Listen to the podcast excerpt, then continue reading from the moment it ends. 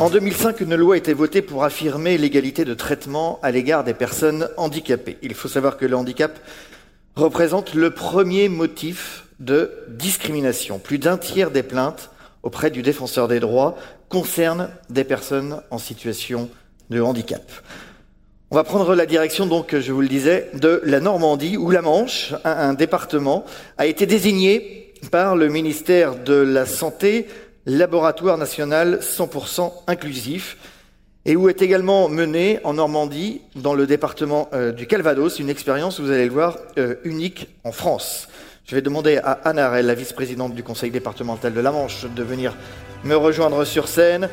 À vos côtés, Christelle Prado, ex-présidente nationale de l'UNAPI. Bienvenue, mesdames. Et Philippe Ferret, membre du conseil d'administration d'Autisme Basse Normandie. Bienvenue à vous. Prenez place et pour vous interroger, un Normand, Jean-Bernard Cazalet, rédacteur en chef délégué de Ouest France. Jean-Bernard, je te laisse la barre. Oui, la barre, parce qu'on est aussi un peuple de marins. Bonjour à toutes et tous. Je vais mettre mes lunettes. Selon les chiffres 2018 du ministère du Travail, sur 66 millions de Français, 12 millions sont touchés par un handicap.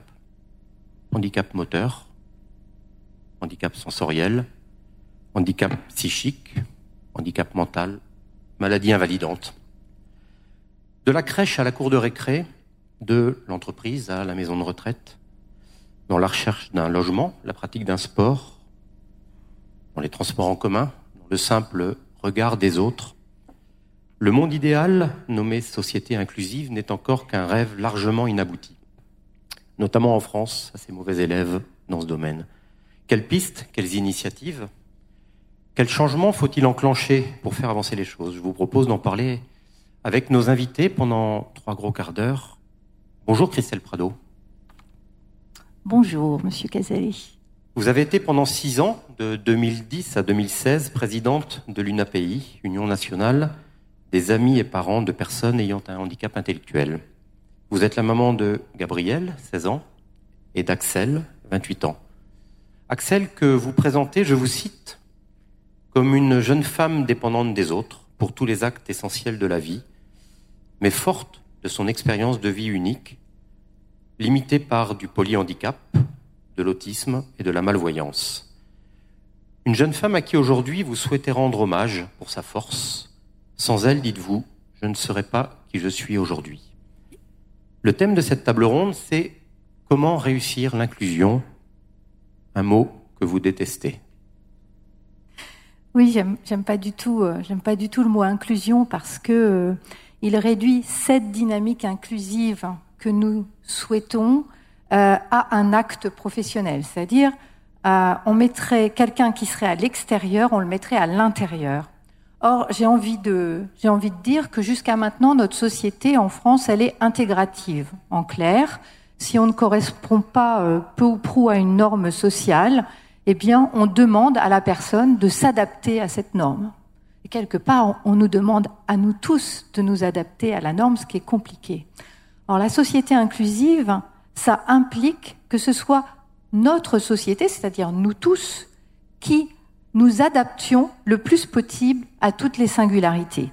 Voilà, c'est pour ça que j'aime pas le terme inclusion parce que je trouve qu'il est réducteur.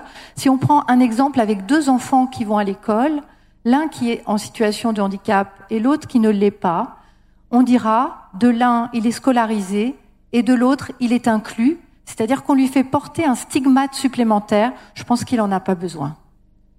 On va donc parler de société inclusive qui permet à tous d'accéder à tout. C'est très important à vos yeux. Avant de parler des changements structurels, des changements importants, des changements politiques, tout commence, tout passe, et vous le savez mieux que personne, par un changement de regard et de mentalité. Les mots qui blessent, les gogoles sur la cour de récré, les je ne suis pas autiste prononcés par un ancien Premier ministre sartois au journal de TF1 il y a quelques mois. Bonjour Philippe Ferret. Bonjour Monsieur Cazelet. Vous êtes professeur d'histoire au lycée professionnel Guy de Falaise dans le Calvados. Vous êtes le père de trois enfants, Justine, Nathan et Martin. Pauline. Martin, Pauline, Justine. Pourquoi plus Pourquoi Justine? Certainement. Pauline, Nathan et Martin. Nathan et Martin. Martin, qui a 16 ans, est euh, autiste. Oui. Le regard sur le handicap, ça vous parle évidemment. Oui, absolument. Vous vous battez depuis des années pour changer ce regard et vous avez lancé à Falaise un partenariat formidable entre les élèves de votre lycée et un ESAT local, l'Essor. Racontez-nous un peu cette euh, histoire extraordinaire dont le démarrage euh, est lié à de la déportation. Non, pas tout à fait. Enfin, euh, alors, euh, vous avez fait le lien entre le fait que je sois euh, parent d'un enfant handicapé, Martin, qui m'a amené, comme bien des parents, à avoir un, un rôle associatif, un militantisme fort. Et un autre aspect de, de ma personne, c'est l'aspect professionnel. Je suis enseignant en lycée professionnel de, de lettres et d'histoire. On fait les deux en, lycée professionnel, dans un lycée où il y a une section euh, qui s'appelle accompagnement, soins, services à la personne. Ce sont des personnes qui euh, sont amenées à apprendre les gestes, les gestes et les attitudes professionnelles euh, liées à la dépendance à tout âge de, de la vie. Donc le handicap en, en, en fait partie. Euh, je ne sais pas à quel point le, le fait d'être parent d'enfants handicapés et militant associatif a pu me mener euh, dans, dans, le chemin professionnel que euh, dans lequel on s'est engagé euh, avec mes collègues au lycée. Il serait complètement vain de, nier le fait qu'il y a une influence, c'est certain. Mais tout est parti d'une forme forme de hasard. Pour rien vous cacher, Clémentine Soulier, ma petite cousine, a été embauché par le mouvement pour une société inclusive, euh, qui est un mouvement fondé par un, anthropologue, un, universitaire, un universitaire anthropologue qui s'appelle Charles Gardou. Peut-être vous le connaissez, il a écrit des, livres, euh, notamment un qui, qui, qui, qui dit qu'aucune vie n'est, il n'y a pas de vie minuscule, euh, qui parle du euh, de regard, que les regards que les sociétés ont. Euh, le regard que les sociétés ont sur les personnes euh, jugées différentes. bref, Charles Gardou a, a, a s'est intéressé à un point historique euh, qui est universitairement très connu, euh, mais qui est euh, totalement enfoui dans la mémoire collective de notre société. C'est le fait que entre 1940 et 1945, euh, il y a eu une mortalité surnuméraire dans les établissements accueillant des, euh, des personnes, euh, des malades mentaux ou alors des personnes handicapées, euh, handicap physique pour handicap sensoriel dans un certain nombre de cas. Et cette mortalité euh, surnuméraire, elle est de 45 000 sur une population totale de 78 000. C'est un chiffre absolument considérable. Euh, est totalement euh, totalement méconnu et euh, cette méconnaissance en dit long sur euh, les conditions, euh, le regard que la société avant-guerre avait sur ces personnes-là, et probablement sur euh, ce regard qu'elle avait, qu'elle avait depuis. Donc Charles Gardou euh, a, a, créé le mouvement pour une société inclusive. Il s'est entouré d'autres personnes, Madame Liazid, euh, Monsieur Guillot, euh, qui ont le mot lobby me convient pas, mais tu étais dans, dans, cette aventure. L'idée était que la République enfin s'engage dans un dans un geste mémoriel pour euh, un geste mémoriel fort, une plaque, quelque chose. On savait pas trop euh, à ce moment-là. Moi, ça m'intéresse beaucoup. Ça m'intéresse beaucoup parce que cette histoire, j'en avais entendu parler. Alors, peut-être c'était au moment de la sortie du film euh, de Claude Mitten, Camille Claudel avec Isabelle Adjani. Moi, j'étais en admiration, donc forcément, je me suis intéressé à ça. Euh, il, se trouve que ce sujet-là m'intéressait. Je savais euh, ce qui s'était globalement passé et je trouvais que c'était un, sujet professionnel vraiment intéressant. C'est mon champ professionnel d'histoire, c'est le champ professionnel de mes élèves. Et je me suis dit, tiens, il y a peut-être, euh, euh, il, y a, il, y a, sans doute matière à, à faire quelque chose. Je, je, suis pas trop long, Monsieur Cavalier. Non, non, non. Euh, à ce moment-là, à Falaise, peut-être en avez-vous entendu parler, se crée un mémorial pour les victimes civiles des conflits. Donc je vais voir les élus, je leur explique euh, ma problématique, ils me regardent avec des yeux comme ça, ils n'étaient absolument pas, euh, absolument pas au courant. Et moi je dis, c'est le, projet initial, c'est de dire on devrait faire quelque chose. Euh, pourquoi pas mes élèves faire euh, une petite exposition ou, quelque chose. Parallèlement à ça, c'est là où le hasard rentre en, en, en, en ligne de compte. Marcel Gégère fait partie du mouvement pour une société inclusive et administrateur d'un ESAT qui se trouve à trois minutes à pied de mon établissement. On se connaît pas du tout. Et on fait le lien. On va se voir. Moi, j'explique ma démarche à Jacques Serpette, le directeur de, de l'époque de, de, cet établissement. Je lui dis, voilà, moi, c'est un matériau historique qui m'intéresse. Mais il me dit, mais moi aussi, ça m'intéresse. Et d'une certaine façon, mes travailleurs sont héritiers de ce qui s'est passé. Est-ce que vous pouvez les accueillir en cours? Je vous préviens, il y en a beaucoup qui savent pas, qui savent pas écrire, qui savent pas lire. Faudra vous débrouiller. Alors l'idée me plaît. J'en parle à mes collègues. Donc l'idée, c'est d'accueillir en cours au lycée ouais. Des jeunes gens de l'ESAT oh, Des jeunes gens, non, il y en a de tout âge, il y en a même des retraités, euh, pour, les, euh, pour qui, avec mes élèves, alors, mes élèves ont entre 16 et 17 ans, 15 ans peut-être certaines. Je, dirais, je, parlerai de mes élèves beaucoup au féminin. Il y, a, trois garçons dans la classe, sur une classe de 30. Euh, tant pis. Euh, pour la pour la grammaire. Euh, J'en étais où? Je sais plus. Oui, on, on, on les accueille. Alors, à cette époque-là, on débute, on ne sait pas trop si c'est une bonne idée, on, en parle entre nous et, mes collègues disent, euh, bah, il faudrait peut-être qu'ils se connaissent d'abord. Alors on commence à réfléchir à comment briser, euh, briser la glace. J'en parle à mes élèves, ça leur plaît, mais je vois bien que je vois bien qu'en fait qu'ils sont un peu tétanisés, ils ont un peu peur. Alors on décide de faire plusieurs euh, plusieurs étapes. On les on, les accueille, on, a fait un goûter, euh, des choses comme ça, et on a eu l'idée de dire aux euh, d'envoyer les élèves travailler une journée à l'ESAT pour pour le connaître. Et là, Jacques Serpette a une idée formidable. Il a dit bah, ce qu'on fait, je crois qu'on ne le fait pas ailleurs. On trouve un cinéaste, on le filme. On a fait un film.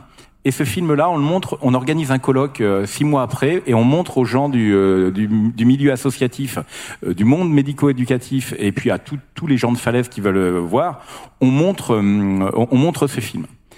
Euh, donc voilà, on, on, a organisé des, des journées. Euh, donc tout ça, c'est dans un film que vous pouvez voir. Hein, ça, il suffit de taper sur le moteur de recherche de, de YouTube Partage d'histoire. C'est un film de 17 minutes. Je vous invite à le regarder. Partage d'histoire, c'est un film absolument exceptionnel. Euh, on, euh, donc ce film raconte euh, donc les échanges qu'on a pu avoir. Alors on, on a fait des, des après-midi entières d'une force incroyable d'une force incroyable. Euh, par exemple, lors d'une, euh, lors d'un moment où je racontais ce que je croyais être euh, un temps révolu, les plus âgés des personnes accompagnées de, l'ESAD qui étaient là m'ont arrêté en disant mais moi le dortoir à 16 et fermé avec des grillages, moi j'ai connu, c'est-à-dire que on, s'est rendu compte qu'il y avait une véritable proximité de leur passé en, fait, les choses ont, ont bien changé à, à des athlètes de, de, de, de, falaise, euh, mais euh, néanmoins, c'était c'était assez frappant. Bref, on, on, va visiter le mémorial de, de Caen. On, on, a toutes sortes de choses à, à, à, faire ensemble. Ça nous prend pendant six mois et euh, là, les élèves se révèlent, se révèlent être des gens euh, tout à fait ouvert, tout à fait généreux, euh, et surtout, vous parliez du regard, euh, Monsieur Casalet, surtout, ils avaient endossé le regard des personnes handicapées, par exemple, ne supportant pas. C'est arrivé, on est allé une fois manger dans un autre lycée, et euh, les élèves de l'autre lycée ont eu un regard extrêmement déplacé pour les personnes handicapées. Mes élèves, qui n'étaient pas fondamentalement différents d'eux, ne l'ont pas, euh, ne l'ont pas supporté. Et là, je me suis dit qu'en peu de temps, on avait fait énormément de chemin. Donc, une société inclusive, c'est une société où plus on se comprend et moins on a le regard. Euh... Absolument. Ah, déjà, avant de se comprendre, il faut se rencontrer. Oui. Donc c'est ça qui est, il a permis la rencontre mm. pour comprendre. Ouais. Les, les, les, élèves en emmené par large, les parents encore plus. Enfin, je pense que les, les élèves étaient porteurs de toutes les, peurs sociales qu'on avait, on, on avait, euh, on avait vis-à-vis -vis du handicap. Alors ce projet, il a eu, euh, il y a une bonne fée qui euh, qui, euh, qui, qui s'est penchée sur son berceau et qui a fait connaître à ce projet un, un développement incroyable. C'est donc Madame Prado qui était qui est venue à ce colloque et qui a vu le film et qui a dit mais ce film-là il est formidable. Je l'emmène avec moi à la conférence nationale du handicap à l'Élysée. Donc un mois après, le film était diffusé devant Monsieur Hollande. Et lorsque le 10 mai, le 10 mai, ça, c'est une autre date. C'est une autre date. Le 10 décembre euh, 2016, 70 ans, euh, jour pour jour et lieu pour lieu pour les, euh, la cérémonie euh, anniversaire de la Déclaration universelle des droits de l'homme, palais de Chaillot à, à, Paris. Eh bien, une plaque a été a été apposée. Il n'y en a que deux hein, sur le parvis des droits de l'homme à, à, Paris, et cette plaque-là euh, restitue donc l'hommage l'hommage de la France à, à, toutes à toutes ces personnes. Et donc sur ce jour-là, sur le, la place du Trocadéro, il y avait le président de la République, mes élèves et, et les travailleurs uniquement. Donc on a été associé à un hommage national et là à ce moment-là notre projet avait pris des proportions qui nous avaient dépassé complètement. Alors je finirai juste en disant une fois qu'on est porteur de ça, on se dit bah, il faut continuer. Et donc ça fait quatre ans que, ce projet a été initié et on a on a envie de faire de continuer d'une certaine façon, je dirais peu importe ce que l'on fait, il faut le faire ensemble. Alors on a des nouvelles classes, nos élèves qui avaient fait ce projet initial ont, eu leur bac, travaillent pour certains, continuent leurs études. Euh, mais par exemple cette année, la classe qui vient d'arriver, euh, le jour de la rentrée, on leur a appris que la semaine d'après, ils allaient, euh, ils allaient travailler pendant une semaine dans un ESAT. Parce que quand on a fait un petit peu le bilan du précédent projet, on s'est aperçu que ce qui était le plus payant en termes de euh, de façon de briser euh, la glace qui sépare les personnes, c'était de mettre un élève en situation de travail avec une personne handicapée. Retournez un peu la situation, c'est-à-dire que la personne handicapée vous apprend à, si c'est en cuisine, faire des flancs, euh, remplir des tartes aux fraises, tailler une haie, si c'est en, espace vert, repasser une chemise, si c'est en blanchisserie. Et donc on, les a envoyés euh, pendant pendant une semaine. Et là, notre objectif, euh, cette fois, c'est pas d'être filmé, c'est de proposer un film au festival que vous connaissez peut-être parce qu'il est de la région, le festival Regard Croisé de, de Saint-Malo. Notre objectif, on a donné rendez-vous euh, en 2020 pour présenter un film euh, co-réalisé par les élèves et, et les travailleurs. Voilà, je, je, vous ai à peu près parlé de, du cadre, du projet initial et de ses, de ses prolongements. Et euh, dernier prolongement, mais peut-être je, je un peu trop, euh, c'est euh, que l'on essaie euh, d'associer les établissements de notre territoire, d'autres IME à Falaise, d'autres ESAT, et surtout les établissements scolaires, puisque ce qui nous avait frappé, et c'est peut-être le moteur initial de notre projet, c'était la parole, et vous le verrez dans le film, la parole d'un des travailleurs qui s'est levé en disant c'est à l'école qu'on apprend à nous respecter, il faut aller dans les écoles, la parole inclusive, elle se porte dès le plus jeune âge. Merci Philippe. C'est un exemple bouleversant. Je vous invite vraiment à regarder ce film qui est, très révélateur. Il y a des initiatives comme celle-ci et puis il y a des initiatives politiques. En mars dernier, la, ministre du Handicap, Sophie Cluzel, donnait une longue interview à, à West France dans laquelle elle annonçait un appel à expérimentation dans plusieurs départements français pour travailler à créer des territoires dits 100% inclusif.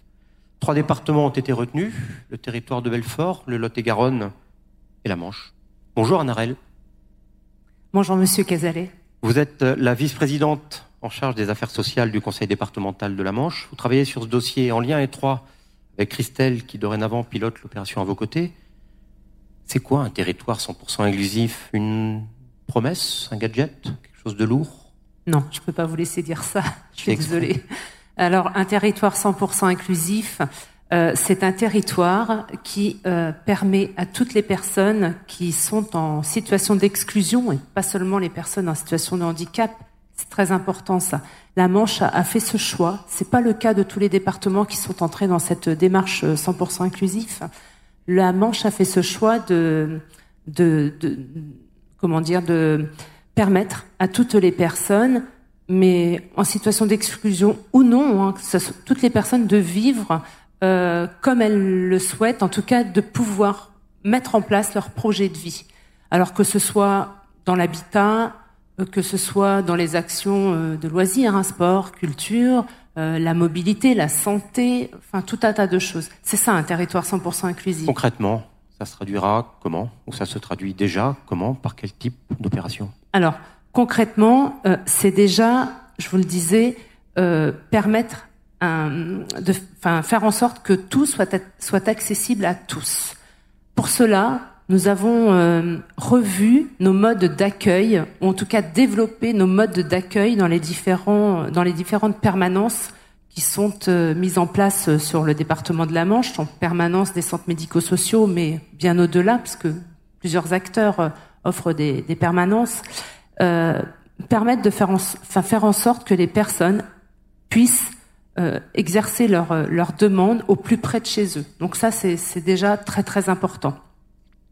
La seconde, la seconde chose, c'est qu'on a revu aussi euh, l'organisation de notre maison départementale de l'autonomie et que les délais de traitement des, dossiers à la maison départementale des personnes en situation de handicap euh, ont été réduits.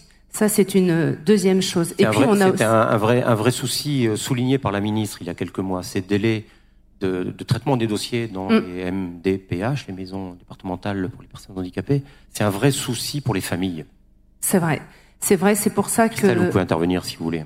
En fait, quand réglementairement, euh, quand réglementairement, on nous impose de revoir certaines décisions tous les deux ans, on sait très bien qu'on va créer à la fois du tracas pour les personnes elles-mêmes, mais aussi pour les services administratifs instructeurs.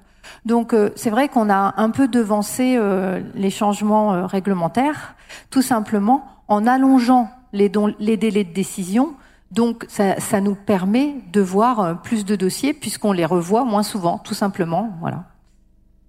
Concrètement, alors effectivement, euh, concrètement, ça se traduit aussi euh, par des actions euh, comme la mise en place du Conseil départemental des jeunes que nous avons euh, mis en place l'an dernier. Et chaque lieu de scolarisation pour une même tranche d'âge a été sollicité pour euh, pour permettre à ces jeunes de pouvoir participer à ce conseil départemental des jeunes. Donc quand je dis chaque lieu de scolarisation, évidemment les collèges puisque c'est ça fait partie de notre compétence hein, euh, les collèges mais mais pas que les ITEP, les IME, les MFR, tous les tous les lieux de, scolarisation pour les enfants euh, de cinquième, quatrième, enfin de cette de cette tranche d'âge.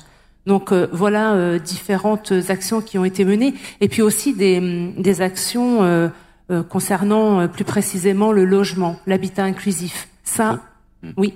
Chose majeure, absolument majeure. Complètement. Complètement. Donc nous avons euh, des dispositifs qui ont été mis en place, comme le dispositif Tiamo sur Cherbourg, avec une résidence de d'une vingtaine de logements, dont neuf pour des personnes handicapées moteurs ou alors euh, le dispositif famille gouvernante porté avec euh, avec l'UDAF, avec un bailleur social, le département bien évidemment et la Fondation du Bon Sauveur pour le pour des handicapés euh, psychiques qui vivent en colocation au sein de trois appartements et, et qui bénéficient d'une d'une gouvernante quotidiennement. je m'adresse à vous trois. L'an dernier, à votre place, nous recevions l'acteur Pascal Duquesne. qui œuvre avec sa maman et toute une association, le huitième jour, à créer des structures en Belgique, mais aussi maintenant dans le nord de la France, pour accueillir des personnes en situation de handicap. On a l'impression, à entendre ce qu'on entendait l'année dernière, mais aussi à regarder l'actualité, que la France, elle n'est pas bonne élève du tout en matière de logement inclusif. Madame l'ancienne présidente de l'UNAPI. Enfin, oui, on n'est pas bon. on n'est clairement pas bon, euh, mais ce qui fait qu'on n'est pas bon, c'est peut-être pas tant la volonté aussi que euh, euh, la prise de risque euh, qui nous est euh, autorisée. Nous sommes allés avec les élus l'an dernier à Bayeul, dans le nord de dans le nord de la France, où le maire de la ville a, a, construit une, enfin, a proposé une extension de la ville dans, dans, le cadre d'un quartier social où plus d'un tiers des logements euh, ont été affectés, donc euh, c'est des logements individuels, ont été affectés à des personnes euh, handicapées, donc reconnues handicapées intellectuelles ou handicapées psychiques, qui classiquement auraient été orientées vers des foyers d'accueil médicalisés, donc avec ce qu'on considère comme une capacité d'autonomie très réduite. Donc qu'est-ce qui a permis de faire ça là-bas et pas ailleurs? C'est qu'ils ont été obligés de reformer totalement les travailleurs sociaux. Notre système de formation aujourd'hui n'est pas adapté à ce que nous souhaitons en termes de société inclusive. Donc on met les professionnels de l'accompagnement à mal. Voilà. Donc il faut, alors on me parle toujours de modification des formations continues.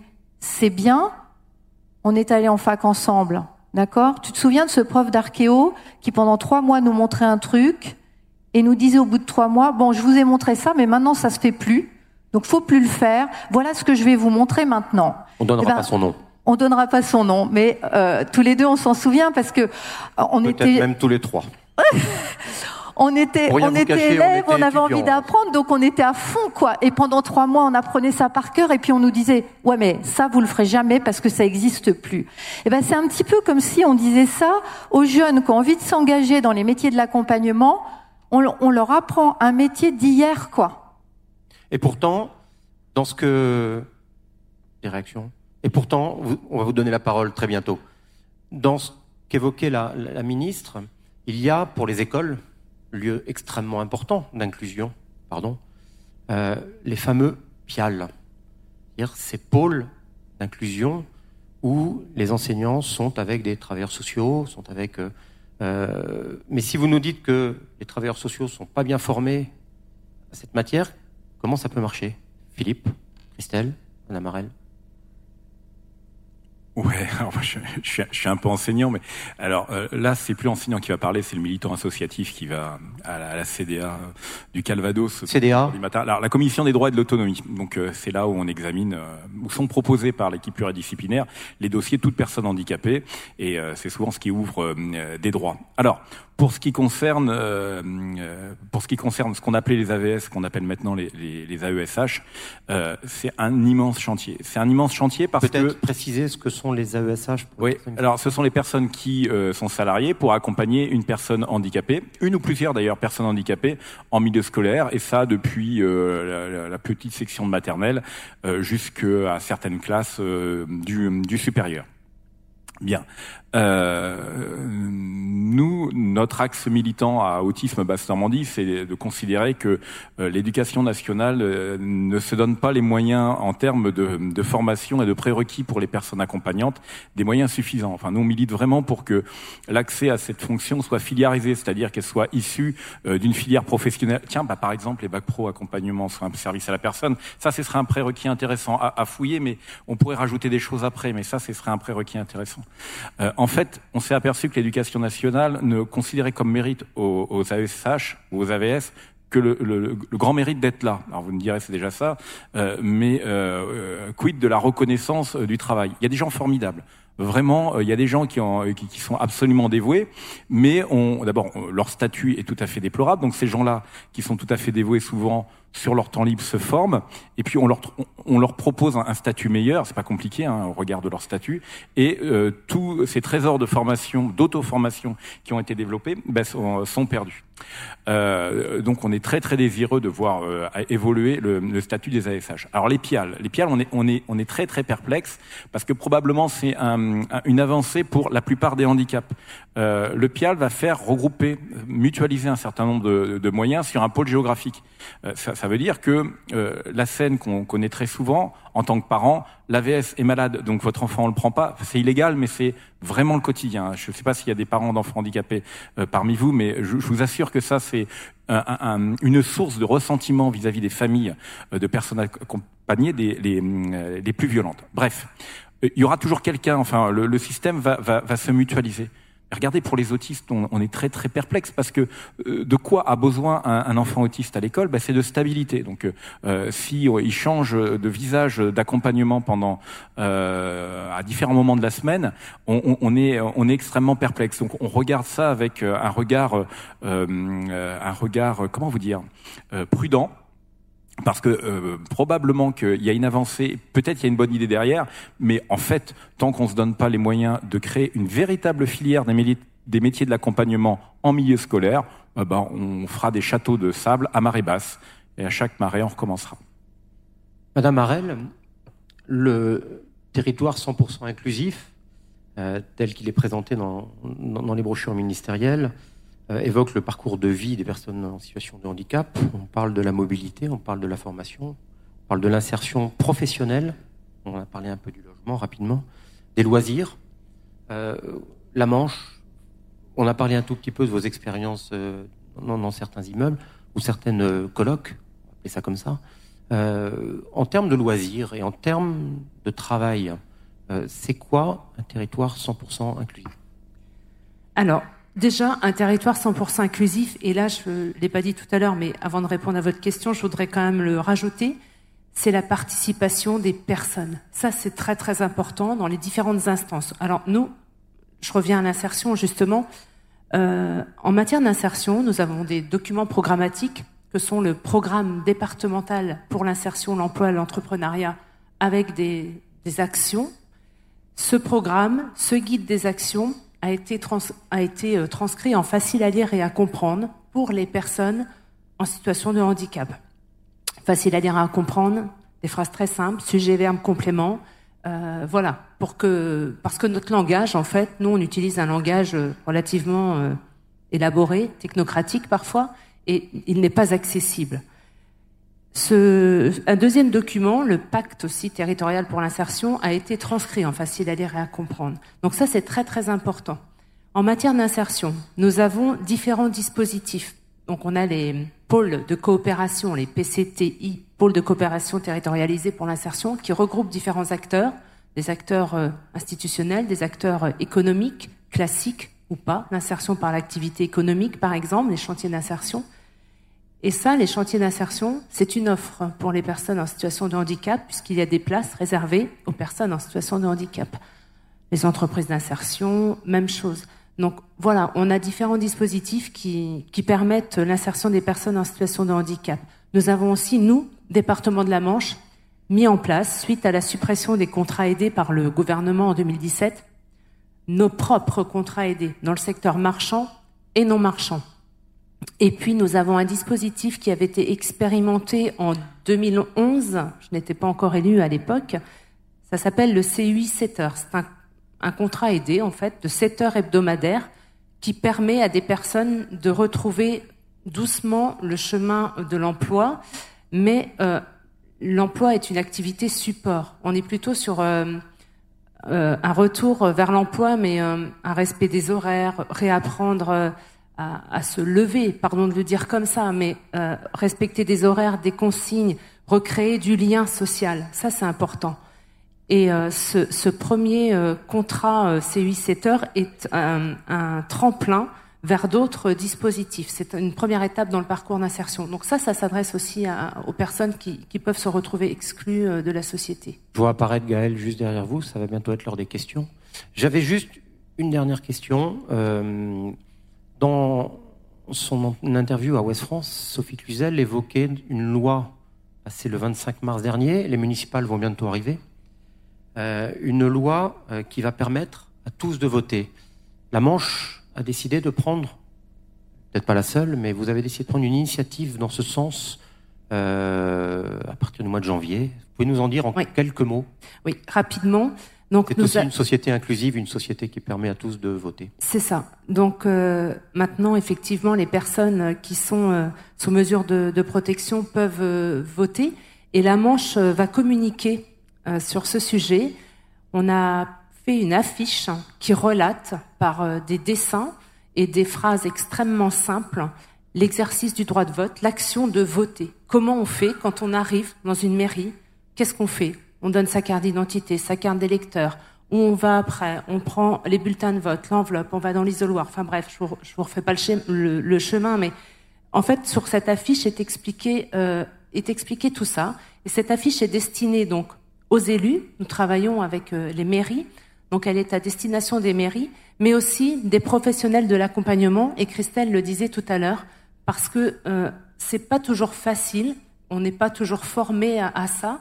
Et donc on va aider les, les, professionnels, les personnes qui accompagnent dans les établissements sociaux, médico-sociaux, qui accompagnent les personnes euh, euh, qui, euh, qui, so, qui, vont pouvoir euh, aller voter pour la première fois. Donc on va les accompagner avec, avec cette affiche qu'elles vont pouvoir expliquer et des aux bulletins, personnes. Et des bulletins faciles à lire et faciles à comprendre.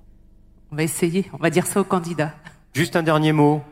Euh, Christelle aime beaucoup citer un grand philosophe français dans ses conférences. Euh, en deux mots, elle va vous le citer parce que c'est assez intéressant. Il s'appelle Fernand Reynaud. Donc je vais la laisser finir avec Fernand Reynaud et ensuite on va passer aux questions. Oui, je trouve que si vous avez envie de comprendre très concrètement ce qu'est une société inclusive, vous allez regarder encore YouTube hein, euh, le sketch du tailleur de Fernand Reynaud. Vous savez, c'est le type, il vient de se faire faire un costume. Il sort de chez son tailleur, il va dans la rue, et puis ses potes lui disent euh, Oh, dis donc, t'as un nouveau costume. Ben oui. Ah ben, mais t'es sûr, il n'y a, a pas comme un défaut Et ah oui, il y a comme un défaut. Donc il retourne chez son tailleur. Il dit Monsieur, mes potes m'ont dit, voilà, il raconte quoi. Et le gars, il dit Mais attendez, monsieur, euh, je vous ai mis le meilleur du tissu, là, le, le nylon éponge. euh, jamais personne ne m'a dit que j'avais fait un mauvais costume, etc. Ça, c'est les professionnels. C'est nous. Enfin, nous, c'est nous, euh, voilà, parce que je suis professionnel. Et le type dit, mais regardez quand même le col là. Ben, monsieur, relevez l'épaule. Relevez l'épaule, vous allez voir, le costume tombe bien. Donc il relève l'épaule, le costume tombe bien. Et puis là, c'est la manche qui est plus assez longue. Donc et puis le type, il repart comme ça. Et il dit, c'est quand même dommage d'avoir un si beau costume sur un mec aussi mal foutu. Hein Eh ben, c'est notre société. Belle conclusion. Très belle conclusion. Voilà. Merci à vous trois. Merci beaucoup d'être terminé. venus jusqu'à nous. Merci, on peut les applaudir.